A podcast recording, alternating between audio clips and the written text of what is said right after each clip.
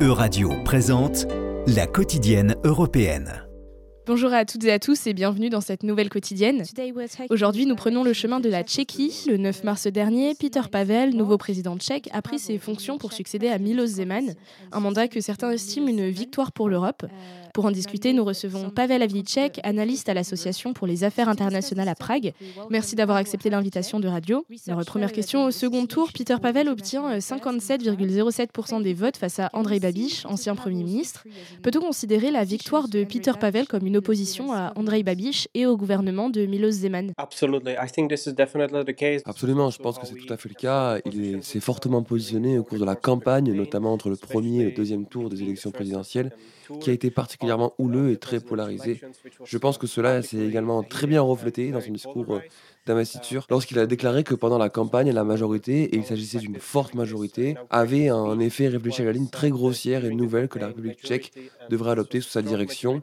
Il a également souligné qu'il a essentiellement, euh, par sa victoire, écrasé les tentatives de manipulation et abattu la désinformation. Il s'agit donc d'un message très clair qu'il a souligné une fois de plus lors de son discours d'investiture, à savoir contre l'héritage de Milos Zeman et de l'ancien Premier ministre Andrei Babis. Et au cours de la cérémonie d'inauguration, Peter Pavel a prononcé un discours. Euh, quelles sont les priorités évoquées? Il a déclaré qu'il souhaitait présenter euh, très prochainement un programme complet et ambitieux pour les cinq prochaines années de son mandat il a déclaré qu'il ne voulait pas suivre la logique des 100 jours de sécurité pour les nouveaux politiciens dans leurs fonctions. Il souhaite être proactif et communiquer de manière très ouverte. Il aimerait ouvrir le château de Prague à de nouvelles idées, à des conférences, à des événements culturels. Il veut donc être un président euh, différent de celui que nous avons connu au cours des dix dernières années avec l'ancien président Milos Zeman. C'est donc l'un des messages forts qu'il a partagé et il a souligné à nouveau lors de son discours d'investiture. J'ai également ressenti une sorte de retour aux valeurs. Je pense qu'il est très important d'y voir une sorte de tentative de retour à l'héritage de Václav Havel dans les années 90 lorsque la République tchèque était largement reconnue pour son soutien à la démocratie et aux droits de l'homme. Je pense que c'est ce que Peter Pavel avait à l'esprit lorsqu'il a parlé du retour aux valeurs et aux normes en matière de politique étrangère ainsi que de ses actions. Je pense donc qu'il s'agit là euh, d'un autre message qu'il a voulu faire passer, à savoir qu'il voulait être un président inclusif, qu'il ne voulait pas polariser et donner la priorité à sa propre victoire, puis qu'il voulait vraiment être le président de toute la Tchéquie, un pays de 10,5 millions d'habitants. Il ne veut pas être le président polarisant comme l'était Milos Zeman qui diviser, choisissez ses partisans et ses ennemis. Il souhaite vraiment que les choses se déroulent différemment à l'avenir. Au cours de sa campagne, Peter Pavel s'est affiché en faveur d'un rapprochement avec l'Europe, notamment sur les questions de défense et du soutien à l'Ukraine. En quoi la figure de Peter Pavel entre en rupture avec celle de l'ex-président Milos Zeman, qu'on sait euh, plus proche des positions russes et chinoises Je pense que cela a été très important dans le discours et il souligne une fois de plus qu'il veut être le président qui suit la politique de l'Union européenne et de l'OTAN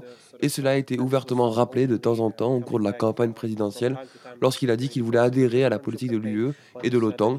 Il a déclaré au co-bureau on ne peut pas faire les choses tout seul. Fondamentalement, cela signifie qu'il veut collaborer avec les gouvernements, mais aussi avec des partenaires et des institutions internationales. Pour nous, les plus proches sont l'Union européenne et l'OTAN. Il a également évoqué les immenses défis qui l'attendent dans le cadre de son mandat, essentiellement en parlant de l'agression euh, russe contre l'Ukraine, de l'immense solidarité qui s'est manifestée en République tchèque pour aider l'Ukraine. C'est donc quelque chose qu'il veut reprendre, ce qui est également prévu dans son avenir proche et qui figure déjà sur la liste des visites à l'étranger. C'est sa visite à Bruxelles qui suivra de près la visite en Slovaquie et en Pologne. Je pense que Bruxelles sera probablement la troisième destination où il se rendra. Il s'agit donc d'un signal fort qu'il souhaite faire passer. Le statut d'ancien chef d'état-major de l'armée tchèque et ancien général de l'OTAN a-t-il, selon vous, joué un rôle en faveur de sa victoire dans le contexte de la guerre en Ukraine? Je pense que c'est certainement le cas pour une partie de la société tchèque, celle qui parle essentiellement de l'importance d'avoir un leadership fort contre l'agression russe. C'est donc quelque chose qu'il veut vraiment mettre sur le tapis. Je pense que c'est important et que cela plaît à une partie de l'électorat. En même temps, je dirais qu'il a également insisté sur le fait qu'il souhaite poursuivre une sorte de conclusion diplomatique du conflit à un moment donné sur la base des souhaits et des désirs ukrainiens. C'est également un point qui a été fortement exposé au cours de la campagne, en particulier entre le premier et le second tour. André Babis a attaqué euh, l'actuel chef d'État, Petr Pavel, sur le fait qu'il était essentiellement un soldat de fonction. C'est donc quelque chose qu'il veut vraiment mettre en avant, d'une certaine manière euh, prioriser, vous savez, pour ce genre euh, d'effort de collaboration. Je dirais donc que c'est quelque chose d'utile aussi sur la scène internationale, mais ayant aussi une relation très étroite et amicale avec l'UE et les États membres de l'UE. Merci Pavel Havlicek. Avant de conclure cette interview, y a-t-il un point que nous n'avons n'avons pas mentionnées et qui méritent d'être abordées Je pense que les conclusions que l'on peut tirer de ces élections présidentielles, c'est que la République tchèque devrait renforcer ses relations extérieures. C'est le cas du gouvernement tchèque, du président tchèque. Je pense qu'aujourd'hui, Bruxelles, mais aussi l'UE, et la communauté euh, transatlantique ont gagné un très bon allié avec la personne de Pet Pavel. En tant que tel, il sera un fervent défenseur de la fermeté à l'égard de la Russie de la Chine communiste, mais en même temps, il sera la personne qui essaiera d'unir, de contribuer et d'être ouverte. Il s'agira d'un changement fondamental par rapport à la dernière décennie et je pense qu'il est important que ce soit une sorte de marque pour les auditeurs que la Tchéquie est là et prête à agir, vous savez, pour les objectifs et les avantages communs de l'UE et de l'OTAN. Et ce sera le mot de la fin. Merci pour votre expertise. Pour rappel, vous êtes chargé de recherche à l'Association pour les affaires internationales à Prague.